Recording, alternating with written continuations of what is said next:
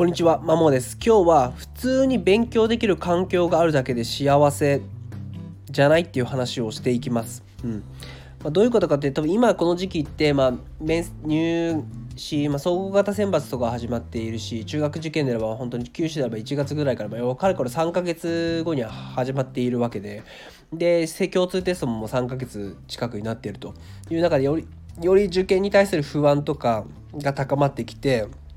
まあ、ちょっとナーバスになってくる時期だと思うんですね。で本当に辛くてとかもし第一志望合格できながらどうしようという不安に苛まれてもう本当に合格できなきゃ人生終わりだみたいなことも考えている、えー、子っていうのはいると思うんですよね。うん、ただ冷静に世界を見渡して考える時にそもそも普通になんか命の心配もなく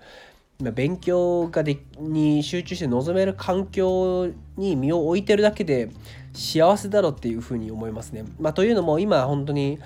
えパレスチナの、まあ、イスラム過激派組織でハマスとイスラエル軍が戦っていて、まあ、ガザ地区が本当に戦場になってるとで民間人が本当に巻き込まれていて、まあ、400人以上本当に死者が出てるって言われている中で、まあ、そこにいる方々って本当にもう明日とか今この瞬間にも自分の命が本当に保証されている状況では全くないという状況かと思うんですね。うん、本当にま勉強どころというか本当に生きて生きられるのかっていう本当に本当に自分の死が隣り合わせにいるような状況にいますと本当に。まあその報道とか見ていても、まあ、日本人のその記者とか行って本当に何か話してるとすぐ爆撃音が聞こえたりとか本当にもう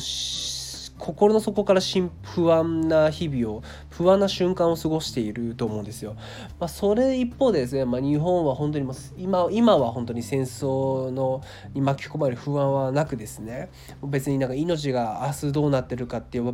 っていう心配ことをすることもなく勉強ができているという話状況なので、まあ、ふと考えて本当に幸せなんじゃないかっていうふうにそれだけが本当に贅沢だし幸せ幸せだと思いますね。で80年前ぐらいの日本も考えると、まあ、ちょうど78年前ぐらいですかねその太平洋戦争とかで本当に日本も戦場になっていたわけなので、まあ、その時代に生きていた方々と比較した時に今この世の中どれだけ恵まれてるかと今の日本がどれだけ恵まれてるかっていう話はあると思うんですね。まあ、例えばその景気がま良くなくて本当にもう